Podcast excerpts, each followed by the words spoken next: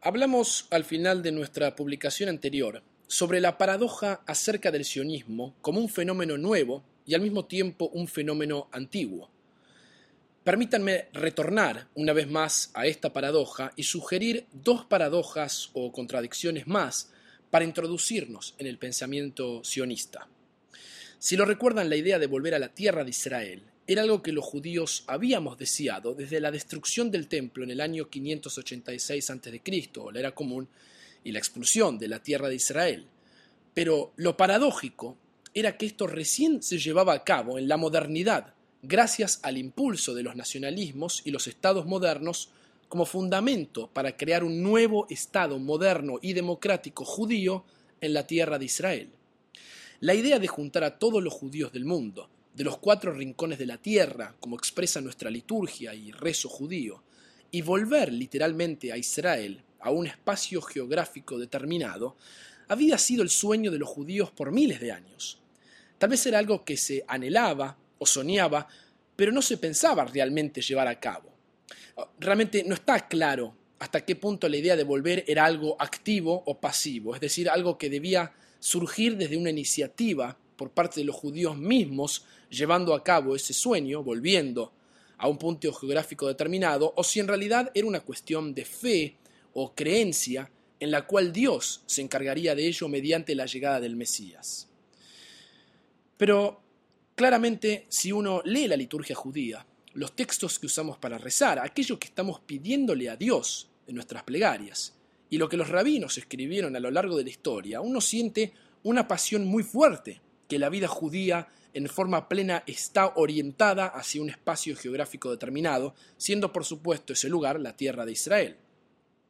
El judaísmo, en tanto, no solo se define por fe, es decir, los trece principios de fe que redacta Maimónides, por ejemplo, y por ley, refiriéndome a los 613 mandamientos o mitzvot que los rabinos toman o interpretan de la Torá, sino que también se define claramente el judaísmo por la tierra o por un territorio geográfico específico y determinado. No podemos sacar a la tierra de Israel de la fórmula Dios, Torah, Israel que venimos utilizando desde el comienzo de nuestras publicaciones. Al mismo tiempo, el sionismo no podría haber surgido solo porque se anhelaba que esto sucediera. Si hubiese sido así, hubiese surgido en cualquier otro periodo histórico, o antes de finales del siglo XIX y principios del XX. Hubiese surgido en la era medieval, o en el 1200, por ejemplo, pero por algo no sucedió en ese momento histórico determinado, y por lo tanto es correcto y válido sugerir que el sionismo es un fenómeno post-emancipatorio y emerge como un nacionalismo judío del siglo XIX, al igual que los demás nacionalismos que surgen en este periodo. En pocas palabras, esta dialéctica de lo nuevo y lo antiguo al mismo tiempo crea la pasión que lleva a los judíos a la creación del movimiento sionista. Pero hay otra paradoja, contradicción o dialéctica de la que podemos hablar. Por un lado, los pensadores sionistas, desde los comienzos, querían crear las condiciones normales de una vida judía en la tierra de Israel. El problema del modo en que ellos lo veían era que el antisemitismo existía porque los judíos estaban viviendo una vida anormal. Eran parásitos, estaban ocupando tierras que no les pertenecían, estaban usurpando la cultura de otras sociedades. Entonces la propuesta sionista decía que debíamos crear la propia cultura judía y así seríamos normales. La normalidad, por lo tanto, se convierte en la idea motora del sueño sionista para un grupo de pensadores. Pero para otro grupo de pensadores, y esto lo mencionamos en la publicación anterior, esto implicaba crear un nuevo tipo de identidad y definición sobre lo que un judío es, con una nueva cultura y una sociedad diferente. El sionismo no tiene como objetivo solamente salvar a los judíos del antisemitismo, sino que intenta crear una nueva y rejuvenecida cultura judía. El sionismo puede incorporar la idea de los judíos siendo el pueblo elegido y contribuir como un país entre tantos otros países hacia una nueva civilización mundial. Al mismo tiempo, el sionismo es parte del sueño mesiánico y milenario del pueblo judío, pero a través de la creación de lo que en la modernidad se conoce como el Estado, los judíos iban a poder ahora contribuir hacia la humanidad como un todo. Esto también, esta idea también es parte del sueño sionista. Es decir, ser normal por un lado, pero ser anormal por otro lado. Ser como todos los demás, y al mismo tiempo ser únicos entre todas las naciones, una nación especial, siendo esta una idea que los sionistas obviamente construyen desde la teología bíblica judía. Nuevamente quiero que esto les entre como concepto o idea clave. Los sionistas tenían todos estos ideales como un sueño de lo que Israel debería ser. Por un lado querían hacer todo esto para ser normales, como todas las demás naciones o pueblos, y por otro lado, al hacer esto pensaban que podían unir el ideal mesiánico judío de construir una buena sociedad que contribuya con las ciencias, por ejemplo, y la acción social, convirtiéndose en el modelo sobre un Estado moderno ideal que tiene como objetivo dar el ejemplo ético de mejorar el mundo y hacerlo un lugar mejor. Por lo tanto, el Estado judío no solo sería una nación más, sino que al mismo tiempo sería lo que en hebreo decimos una or lagoim, es decir, una luz entre todos los pueblos. Y finalmente tenemos que agregar una tercera paradoja o contradicción. Hay dos temas centrales en la historia del pensamiento sionista que son predominantes. El primer tema central es la visión del judío como un constructor, el constructor de una sociedad más justa y un mundo mejor. Esto está directamente relacionado con lo que acabo de mencionar sobre la pasión mesiánica. Los judíos europeos, ya sea que vinieran de experiencias socialistas y crearan los kibbutzim o el kibbutz, es decir, asentamientos socialistas que eran parte de ese sueño mesiánico, o la construcción de una ciudadanía mejor que la europea, sin guerras y destrucción, realmente al hacer esto buscaban los judíos llevar a cabo ese ideal mesiánico de ser quienes guiarían a la humanidad hacia un mundo mejor. Esta es una, una idea muy judía de mejorar el mundo, está en nuestras plegarias, está en nuestra cosmovisión, el tikkun olam, el de hacer el mundo un mundo mejor. Y al mismo tiempo buscaban, en esta búsqueda de mejorar el mundo, crear a la vez una buena sociedad religiosa. Construir es la misión que ha guiado al judío. Y en este caso el judaísmo debía reconstruirse nuevamente en algo cada vez mejor y por lo tanto la noción de construir la cultura judía se encontraba en el corazón, en el centro del emprendimiento sionista. Pero la paradoja es que hay a veces un tema complementario que crea tensión y que es peligroso y es esa la nueva imagen del judío ahora que no solo iba a ser el judío como el que construye, sino la del judío como un guerrero. El judío que ahora después de miles de años finalmente va a defenderse. El judío que ha vivido fuera de la tierra de Israel durante miles de años era, según el pensamiento de los sionistas, una oveja frágil, dócil, pasivo, y no era capaz de defenderse físicamente para sostener sus propios intereses. El nuevo Estado sionista iba a crear al, nuevo judío, un judío que podía pelear usando su propia arma creada en Israel, la ametralladora Uzi automática. El judío que ahora podía defender su propia tierra. Es realmente difícil decir estas palabras en el contexto actual de Israel, pero es muy importante entender hasta qué grado es esta una imagen totalmente nueva y moderna. Hasta la modernidad nadie tenía la imagen del judío como un guerrero. Esto es muy importante frente a los comentarios actuales que dicen a veces que los judíos siempre han querido dominar el mundo, cuando de hecho todo esto es una idea moderna. Durante miles de años los judíos eran los pobrecitos de la historia. Por miles de años fueron discriminados, maltratados, asesinados, expulsados de todas las partes del mundo y simplemente no se enfrentaban porque no tenían ejército y bajaban la cabeza y se callaban la boca. Los judíos siempre fueron una minoría y no tenían la fuerza que tenía, por ejemplo, el ejército de la iglesia u otras naciones. Los judíos vivían entre la gente y no intentaban convertir a todos a su religión y dominar el mundo. De hecho, no tenían la capacidad, las herramientas ni la logística militar ni social para movilizar a los pocos judíos que habían dispersos por todo el mundo para intentar dominarlo. La idea de una armada israelí que es impresionantemente poderosa y respetada no es para nada una idea que forma parte de la historia judía hasta el siglo XX. Solo emerge esta idea en el siglo XIX y se convierte en una realidad solo en el siglo XX. Esto también era parte del proceso de reconstrucción del judaísmo en la modernidad, pero era por supuesto una reconstrucción diferente. Y aquí tenemos dos imágenes del judío moderno, como aquel que construye una sociedad más justa y está preocupado por mejorar el mundo, y el judío que al mismo tiempo se defiende ahora de quienes quieren destruirlo. Noten que en todas estas escrituras y pensamientos sionistas no hay mención de los árabes. No voy a intentar explicar aquí el porqué de eso, pero simplemente quiero decirles que nadie en el siglo XIX estaba preocupado o hablando sobre árabes en el mundo occidental moderno. Nadie estaba demasiado preocupado por los grupos y minorías que vivían en el Medio Oriente en el siglo XIX. Todos estos temas eran algo que los judíos estaban preocupados relacionado con sus propios dilemas y problemas, y por lo tanto ni se les ocurrió reflexionar en el impacto que esto tendría. Tenían un punto ciego en este tema, no lo pudieron ver ni anticipar pero de hecho no pensaron este, en este, tema, ya que en el mundo europeo en general, donde ellos vivían y se, movían, nadie estaba preocupado ni contemplaba los asentamientos colonizados de Medio Oriente. No se mencionaba este tema como algo significativo. Los judíos vieron este área como algo neutral, o no pensaron en realidad que traería los problemas y las consecuencias que trajo. En síntesis, crear un Estado en la tierra de Israel implicaba crear una nueva cultura y un nuevo judío que era un constructor y a la vez alguien que podía defenderse. Si uno observa ahora estas tres dialécticas o paradojas, uno puede entender claramente qué es lo que une a los sionistas en la actualidad con el mundo judío y no judío, pero al mismo tiempo uno puede entender qué es lo que crea tensión, desafíos y los problemas de la actualidad.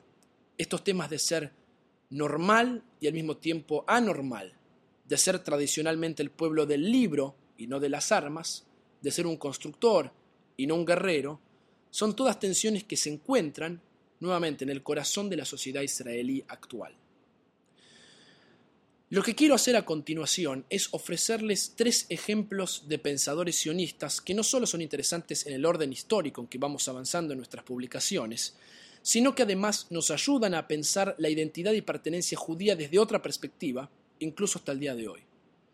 En los tres casos continuamos hablando de pensadores judíos que son seculares, pensadores judíos que van a definir qué es ser judío sin lidiar con algunos de los elementos que mencionamos en nuestra primera tríada de la primera publicación. Y si lo recuerdan, esa tríada que ha movilizado el pensamiento judío a lo largo de la historia es Dios, Torah, Israel. Estos autores no hablarán de Dios, la religiosidad o la espiritualidad, sino que están interesados en definir a los judíos como un grupo étnico, como una manifestación cultural, y claramente para ellos eso es más que suficiente. Y creo que cada uno de ellos, a su manera, ha contribuido no solo al pensamiento sionista, sino a la historia de la conciencia judía moderna. El primer hombre que quiero mencionarles se conoce con el apodo hebreo de Ahad Aam, que significa literalmente uno del pueblo. Su verdadero nombre fue Asher Hirsch Ginsberg. Ahad Aam nació en Rusia y se convirtió en el líder de una de las corrientes del pensamiento sionista conocida como sionismo cultural en oposición al sionismo político, que era claramente la línea que estaba asociada con Herzl y sus seguidores. Herzl, si lo recuerdan, de la publicación anterior, fue el arquitecto de la idea del Estado moderno judío y fue quien se esforzó para presentar entre las naciones del mundo una solución política para resolver el problema de los judíos viviendo en Europa a finales del siglo XIX. Ahadam vio la promesa y el pensamiento sionista desde otra perspectiva. Él criticó a los sionistas políticos que enfatizaban la necesidad de los asentamientos masivos de judíos y la apertura a la ciudadanía judía para todos, favoreciendo en su lugar el aspecto cultural y espiritual del judaísmo. Para Haddam estaba clarísimo que el sionismo no era simplemente una agencia de rescate para los judíos que vivían en Europa, sino que se trataba de rescatar la naturaleza acerca de qué era el judaísmo. En este sentido estamos hablando de esa noción mesiánica sobre lo que un Estado judío debería ser y proveer a las demás naciones del mundo. Así que aquí nos encontramos con la primera ironía, porque con Ahadam estamos hablando de un hombre que habla de valores espirituales y culturales, pero como podrán ver, es un agnóstico. No va a hablarnos de Dios, religión, teología, ley judía, etc. Y por lo tanto la pregunta que nos surge aquí, y por eso les dije que había sido cuidadoso de utilizar la palabra secular o judío secular, y comenzaré a usarla cada vez más, es que con Ahadam podemos preguntarnos, ¿se puede ser espiritual sin creer en Dios? O más difícil aún, ¿se puede ser religioso sin creer en Dios? Esta es una pregunta muy compleja, que nos surge con un caso como el de Ahadam. Ahadam creía que no importaba que todos los judíos fueran a vivir a Israel. Israel para Ahadam sería un lugar donde los intelectuales y las élites judías se asentarían para crear un modelo sobre lo que la sociedad y la cultura judía deberían ser. Al hacer esto, ellos irradiarían a través de sus escrituras y enseñanzas el impacto apropiado en las culturas generales para todos los demás judíos del mundo, sea donde sea que se encontraran. Por lo tanto, aquí tenemos un sionista que no llamaba a una inmigración en, en masas a la tierra de Israel, sino que de hecho estaba en contra de esta idea, de que todos los judíos se instalaran en Israel, ya que eso no crearía esta sociedad elitista de intelectuales que él estaba proponiendo. Crear un centro cultural significaba que debía ser creado por élites, donde todos se verían beneficiados finalmente, pero no todos debían vivir allí. Por lo tanto, el concepto sería que los judíos viviendo dispersos por todo el mundo, eh, en la diáspora, no solo creerían su propia cultura judía, sino que además serían constantemente inspirados por el centro cultural y espiritual que emanaría de la sabiduría de esta élite que vivía en la tierra de Israel. El centro cultural de esta élite de intelectuales que viviera en Israel sería entonces la dirección y el sentido para todos los demás judíos del mundo. Nuevamente tenemos aquí, a pesar que Ahadam está hablando del espíritu del pueblo judío, eh, de la espiritualidad de este pueblo, una definición secular acerca del judaísmo. ¿De dónde surgen todas estas ideas de Ahadam? Ahadam en sus escritos es muy similar a un rabino del cual hablamos un par de publicaciones atrás, y ese rabino es Lutzato. Si lo recuerdan en nuestra publicación sobre Israel o Grecia, vimos que Lutzato tenía muchas dificultades con los nacionalismos del siglo XIX enraizados en el poder y la fuerza militar. Tenía dificultades con ese nacionalismo e ideal del siglo XIX que adoraba nuevamente a los griegos y la cultura griega, que él llamaba todo eso aticismo. Del mismo modo, Ahadam repudia la parte negativa de los nacionalismos del siglo XIX porque se guiaba para entender estos nacionalismos en aquello que él veía en Alemania o el imperio austrohúngaro, que del modo en que él lo entendía, eran entidades poderosas con un énfasis en el ejército y la milicia, en los militares. Ahadam creía que la genialidad única del pueblo judío era su aberración por la guerra y su pasión por el libro. Los judíos son llamados, gracias al Islam y los musulmanes quienes les otorgaron este título, el pueblo del libro, es decir, el pueblo que posee una revelación en forma de escritura. La capacidad de permanecer y sobrevivir sin intención de conquistar o de ganar poder político era lo maravilloso del pueblo judío para Hadam. Con Hadam tenemos una figura intelectual que sentado en Rusia, mirando el mundo alrededor suyo, viendo el odio, repudio y hostilidad hacia esta minoría judía, decide escribir una utopía intelectual y espiritual judía y llega a la conclusión que los judíos leen libros y no usan armas. Lo que mencionamos al principio de esta publicación del judío como un guerrero era, algo que repugnaba a Hadam. Tal vez era algo ilusorio por parte suya, dadas las condiciones que los judíos debieron afrontar desde el primer día que intentaron crear el Estado moderno y defender sus propios intereses. Pero para Hadam la cultura intelectual y espiritual es todo lo que a él le interesa del judaísmo. Al mismo tiempo que proponía esta cultura elitista y espiritual, Ahadam era, como ya dijimos, un agnóstico, un judío que no podía siquiera pronunciar la palabra de Dios, ni siquiera podía decir Dios, se sentía incómodo yendo a la sinagoga, y hablaba en cambio del poder espiritual y moral del judaísmo. En otras palabras, Ahadam creó en su propio lenguaje todos estos conceptos que no eran religiosos, sino espirituales, niega a Dios y sin embargo habla del pueblo elegido. Los judíos son un pueblo elegido, son distinguidos de los demás pueblos para ser los líderes morales del mundo. Su legado espiritual es aquello que tendrá un impacto en la cultura del mundo como un todo. Estoy hablando en, palabras de Hadam, por supuesto. De todos modos, para Hadam, todo eso no vendría de Dios. Hadam es leal a una espiritualidad que realmente nunca logra precisar. Y aquí es donde surge el problema con Ahadam como un, como un teólogo. ¿Qué significa ese espíritu del judaísmo? ¿Qué es lo tan especial? ¿Por qué Ahadam no puede articular la palabra religión o Dios o tefilá, rezo? ¿Qué es lo que los judíos han estado haciendo por dos mil años? Pero para Hadam eh, esto lo incomoda, él se siente incómodo con esa noción, ya que él ya es, en esta altura de la historia y de nuestras publicaciones, un judío moderno secular y al hablar de la espiritualidad usa términos tremendamente ambiguos. Y esto es algo que vemos en el hombre secular moderno incluso hasta nuestros días, donde mucha gente habla de espiritualidad, ecología, naturaleza, el espíritu de la tierra, la energía, el alma y muchos otros términos más, pero no pueden utilizar la palabra Dios. que forma parte del arsenal milenario de la cultura e historia judía. Por lo tanto, ¿qué es lo destacado de la espiritualidad judía para Hadam? Y la respuesta es su moralidad, su ética y sus ideales espirituales. Pero nuevamente, ¿qué es exactamente la ética judía?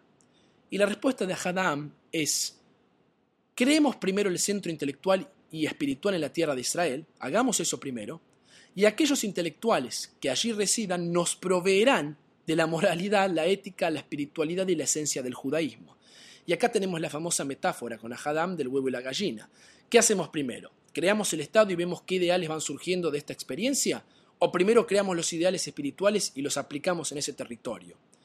Y acá quedamos atrapados en una especie de contradicción, ya que estos ideales intelectuales y espirituales realmente nunca son definidos por Hadam.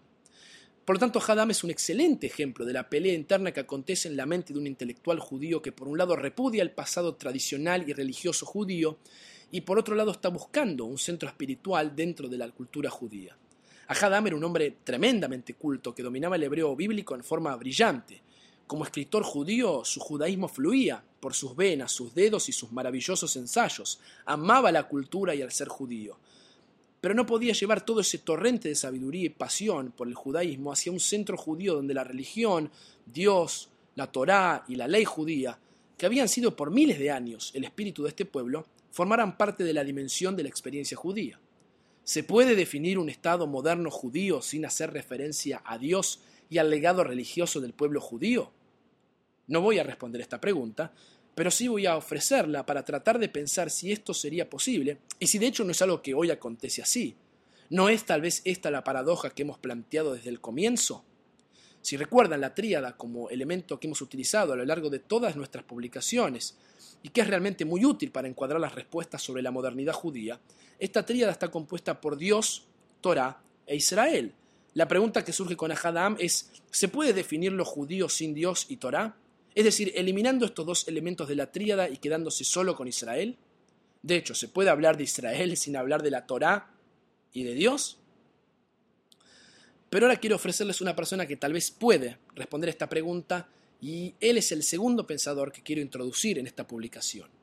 Ahadam tuvo, por supuesto, muchos adversarios. El sionismo cultural fue una de las tantas opciones que los pensadores sionistas crearon con respecto al sionismo. Pero uno de los pensadores más radicales con respecto al sionismo se convirtió, de hecho, en uno de los rivales más destacados de Ahadam. Su nombre fue Yakov Klatskin. Klatskin fue un ensayista que terminó viviendo en Alemania y también escribió sus ensayos en un maravilloso hebreo. Al igual que Hadam, era un brillante académico judío del lenguaje hebreo y escribió ensayos realmente excelentes y estaba tan formado como Hadam mismo. Pero para Klatskin la idea del sionismo era radicalmente diferente. Para Klatskin el único objetivo del sionismo era reconquistar la tierra de Israel y normalizar a la gente que allí habitaba o que allí habitará. Ya hemos discutido esa paradoja sobre normalidad versus anormalidad en el sionismo. Por un lado teníamos un grupo de pensadores sionistas empujando al sionismo hacia la idea del pueblo elegido y de una nación única siendo un ejemplo sobre ética para toda la civilización. Y por otro lado, teníamos otro grupo que realmente lo único que quería era ser como todos los demás y no tener que vivir más discriminado, con miedo de ser asesinado, de no poder hacer negocios y no poder sumarse a la sociedad por el simple hecho de ser judíos. El primer ejemplo de esta idea espiritual y ética de una misión especial es claramente la de Ahadam, y el extremo opuesto es, como veremos a continuación, Yakov Klatskin. Klatskin fue uno de los primeros sionistas que lo único que quería era una vida normal.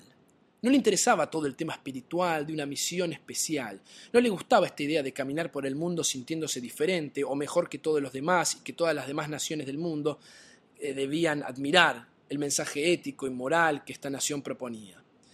Klatskin simplemente quería tener un departamento de policía, bomberos, un shopping comercial con tiendas de negocios, un lugar donde se puedan alquilar películas, un cine, una biblioteca pública, un teatro, un estadio de deportes, transporte público, prostitutas judías, etc. O sea, lo que Klatskin quería era ser como todos los demás ciudadanos del mundo, normal, sin ningún tipo de problemáticas existenciales constantes, Incluso decir esto en, este punto de la historia, del Estado de Israel y los desafíos que está viviendo con las luchas con Palestina, es pensar en términos de una fantasía, por supuesto.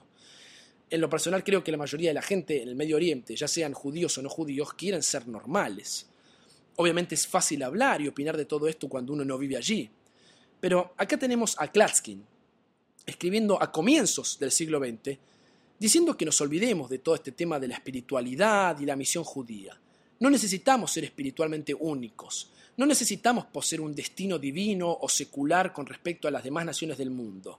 Nadie le exige eso a ningún otro país. Ningún país del mundo se siente en la demanda de tener que ser el ejemplo de ética y moral para todos los demás. Todas estas ideas de sentirse especiales, argumenta Klatskin, es el resabio de una definición anormal de lo que la nación judía debería ser. Y aquí está el problema del judaísmo para Klatskin. Según Klatskin, en un momento de la historia, el pueblo judío llevaba una vida, entre comillas, normal, dentro de un contexto histórico donde poseía un rey, un templo, un espacio geográfico determinado, que era la tierra de Israel, y una vida rural marcada por el ciclo del año, y en ese entonces éramos, encuadrados en el marco de la vida descrita según la Biblia, una nación normal como todas las demás. Teníamos cosas buenas y cosas malas. Éramos una ciudad más entre todas las de la antigüedad, como los sirios, los babilonios, los persas y los griegos. Pero de golpe todo se terminó con la destrucción del templo y de una entidad independiente, la tierra de Israel, y a partir de ese momento todo este conjunto de sobrevivientes comenzó a fantasear por miles de años mientras vivió en la diáspora, es decir, fuera de la tierra de Israel. En lugar de ver la supervivencia del pueblo como el producto de una resistencia cultural en la que el pueblo logró continuar gracias a la continuidad de sus prácticas, en lugar de enfrentarse militarmente a otras naciones o asumir todas las costumbres de su entorno y asimilarse por completo, el pueblo judío, según Klatskin, comenzó a fantasear con la idea de que su supervivencia se debía a un factor teológico y de allí se derivó a la idea de una misión especial en el mundo. Para Klatskin, debido a la necesidad de racionalizar y comprender todo esto, los judíos construyeron una idea totalmente ridícula de ser elegidos o especiales. Algo así como que hay un simbolismo que conecta a ser una minoría que sufre constantemente y pese a que no tenemos poder, hemos sobrevivido debido a que Dios tiene una misión especial para todo este grupo, sin importar si cada uno de estos eh, judíos está disperso por cualquier parte del mundo haciendo cualquier cosa, o si de hecho creen en Dios mismo. Y en esa necesidad de compensar esta dura realidad, reforzamos la idea que éramos mejores, únicos o especiales. Y nuestra nación, por lo tanto, debía ser distinta de todas las demás naciones del mundo. Construimos así la idea que seríamos nosotros, finalmente, los que salvaríamos el mundo entero con nuestra misión mesiánica y proveeríamos el ejemplo moral para toda la humanidad. Todo esto era un sinsentido para Klatskin, una basura, un invento de los judíos mismos en la necesidad de sentirse especiales, y para Klatskin el judaísmo depende de la forma y no del contenido. Un centro espiritual no es el objetivo del Estado sionista. El objetivo es nada más que una vida nacional judía en paz y en libertad. Y este es el motivo por el cual Klatskin repudiaba a Haddam, ya que su idea que la moralidad era la clave que hacía de este pueblo algo único le resultaba una tontería. ¿A qué nos referimos realmente cuando hablamos de la moral o la ética más elevada? Cuando hablamos de ser realmente y profundamente éticos y morales, hablamos claramente de la, de la noción de amar a todos los seres humanos por igual, de ser justos con todos los seres humanos, de ser correctos con todos los seres humanos. El poder de una persona ética es su capacidad de trascender las barreras nacionalistas. Ser el sujeto más ético o moral del mundo es volverse universalista y no defender solo los intereses de un grupo o de una minoría. No me digan que los judíos tienen una misión especial y ética en el mundo. Tienen la misma responsabilidad ética que los cristianos, los musulmanes, los budistas, cualquier otra persona del mundo. La noción que alguien o algo es ético es la noción que de hecho es universal en su naturaleza y no solo con el fin de beneficiar a unos por sobre los otros y ponen el argumento que lo hace, que lo que hace único a los judíos y el Estado judío del modo en que Haddam lo pensaba, no tiene para Klatskin ningún sentido en el contexto del mundo moderno en el que ahora vivimos. La definición espiritual del judaísmo para Klatskin no debería negar el pensamiento libre. Uno debería poder pensar lo que uno quiere, y no hay que tener una idea monolítica de lo que la mente judía debería ser. El Estado judío, para Klatskin, debería ser habitado por cualquier tipo de persona, agnósticos, éticos, religiosos, seculares, judíos y no judíos también, y permitirles a todas estas personas pensar y hacer y vivir su vida del modo en que les dé la gana. Un Estado liberal es lo que realmente necesitamos, según Klatskin, ya que si no fomentamos esta idea, la otra idea, la idea opuesta a esta, que es la que proponía Haddam, nos lleva al narcisismo, que es de hecho lo antiético y lo antimoral. Tenemos que evitar esto, según Klatskin, y tenemos que simplemente tener como objetivo ser como cualquier otro país más. Noten que en este contexto Klatskin es el verdadero liberal, mostrando la contradicción sobre cuál es la ética más elevada en contra de la posición que Ahadam está sosteniendo. Nuevamente, la práctica que demuestra que uno es la persona más ética y moral en el mundo es aquella que es universal y no beneficia a un grupo sobre otro. Es esa ética universal que el gran rabino Hillel articuló cuando dijo, ¿qué es el judaísmo? Lo que no te gusta que te hagan a vos no le hagas a los demás. El resto es comentario, ahora ve y estudia. Pero la pregunta central aún continúa y otra vez nos lleva a nuestra publicación sobre Spinoza. ¿Puede un ser moderno que sostiene valores universales afirmar la continuidad judía? ¿Puede uno ser un buen judío y al mismo tiempo ser un ser liberal con una ética universal y no particularista que beneficia o eleva a un grupo por sobre los demás? Si lo recuerda en nuestra publicación sobre Spinoza, vimos que aquí estaba el gran desafío y la contradicción. Por un lado, ser liberal significa hacer lo que uno quiere, pero ser judío implica asumir las responsabilidades y las reglas que lo hacen a uno parte de una comunidad particular, cualquiera sean esas reglas. ¿Cómo puede uno sostener ambas ideas de ser liberal y de tener órdenes impuestas? ¿Cómo puede uno hablar de ética y moral más elevadas cuando está defendiendo los propios intereses, más allá que estos sean correctos o no? Lo que Klatskin quiere es un encuadre judío para hacer lo que le da la gana. Con una tierra determinada y gente viviendo allí, aquello en lo que ese Estado se convierte es lo que tiene que suceder y es lo que tenemos que aceptar. Klatskin no quiere definir el Estado ideal judío moderno de antemano, del modo en que Haddam intentaba hacerlo. Klatskin es un excelente ejemplo también de una persona que escribe maravillosamente en hebreo y conoce muy bien la cultura hebreo, hebrea, pero claramente y en todo respecto eh, es un liberal sin ninguna definición sobre lo que el judaísmo es o debería ser. Y así podemos ahora apreciar las posturas extremas en la corriente de seguidores de Ahadam, por un lado, y las de Klatskin, por otro lado. Queda un ejemplo más que quiero ofrecerles sobre el pensamiento sionista, que es diferente a estos otros dos puntos de vista. De alguna manera estoy intentando cubrir el espectro de posibilidades que uno puede tener frente al sionismo y las diversas posturas que de hecho él mismo ha experimentado. Con este último pensador nos movemos por primera vez en todas nuestras publicaciones hacia un hombre que no nació en Europa, sino en los Estados Unidos. Su nombre es Louis Brandeis, quien no solo es una figura destacada para los Estados Unidos por haber sido un juez en la Suprema Corte de Justicia, sino que además se involucró seriamente con el sionismo dentro de un contexto norteamericano. Lo que tenemos con Brandeis es una visión norteamericana del judaísmo, y ese es el motivo por el cual creo que es muy interesante terminar esta publicación contrastando la visión sionista desde otro lugar que no sea de autores, pensadores y académicos europeos que hemos considerado hasta ahora. No solo eso, sino que me atrevo a decir que Brandeis nos ofrece una respuesta a aquella pregunta que muchos judíos enfrentamos cotidianamente cuando nos preguntan qué rol o significado tiene Israel para los judíos que no viven allí. ¿Es cierto que todos los judíos tenemos una especie de nacionalidad doble, que es argentino-israelí o norteamericano-israelí o judío de cualquier parte del mundo y de Israel? ¿Por qué los judíos que no nacimos en Israel y nunca vivimos en Israel tenemos un vínculo especial, espiritual, inexplicable, muchas veces con lo que sucede allí? ¿Es solo un fenómeno histórico que nos relaciona con Israel? ¿O realmente los judíos tenemos algo particular con esa locación geográfica determinada? Brandeis era claramente un discípulo de Herzl. Brandeis no era un teólogo y por lo tanto no esperen discusiones acerca de Dios, religión y Torah en sus escritos. A Brandeis le importaba el sionismo debido al objetivo político del mismo de crear un lugar adecuado para todos los judíos que eran perseguidos en el mundo y no podían vivir en paz. Él amaba la noción que Israel podría proveer un refugio para toda la gente que había sufrido tanto en manos del antisemitismo europeo. Escribiendo, por supuesto, antes del holocausto, Brandeis ya describía los desafíos que los judíos se enfrentaban en Europa y se mostraba a favor de superar esos desafíos con el ideal de crear un hogar nacional donde los judíos puedan hacer su judaísmo sin ser odiados y perseguidos. Y por lo tanto, con su poder como figura política norteamericana, Brandeis utilizó este argumento para defender al, movimiento sionista.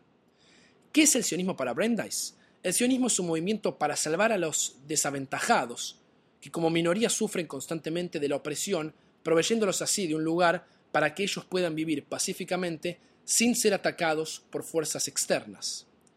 Pero lo más importante aquí es que el sionismo para Brandeis no significa el fin del judaísmo en la diáspora. Brandeis cree que los judíos continuarán teniendo un impacto importante en la diáspora, es decir, fuera de Israel y particularmente en los Estados Unidos de Norteamérica. Pero estos judíos que viven fuera de Israel van, y de hecho deben, contribuir con aquellos que deciden irse a Israel, tanto en forma política como en forma financiera. Por lo tanto, lo que tenemos aquí es el paradigma del sionista que no vive en Israel, y como verán en un instante, este paradigma es de hecho el de la mayoría de los judíos que en la actualidad no viven en Israel. Dije la mayoría porque no todos piensan así, pero en la gran mayoría sí lo hacen. Aquello que estamos enfrentando con Brendais por primera vez es el tema de esta lealtad doble. Si uno es un sionista, ¿es acaso un peor patriota del lugar en que nació?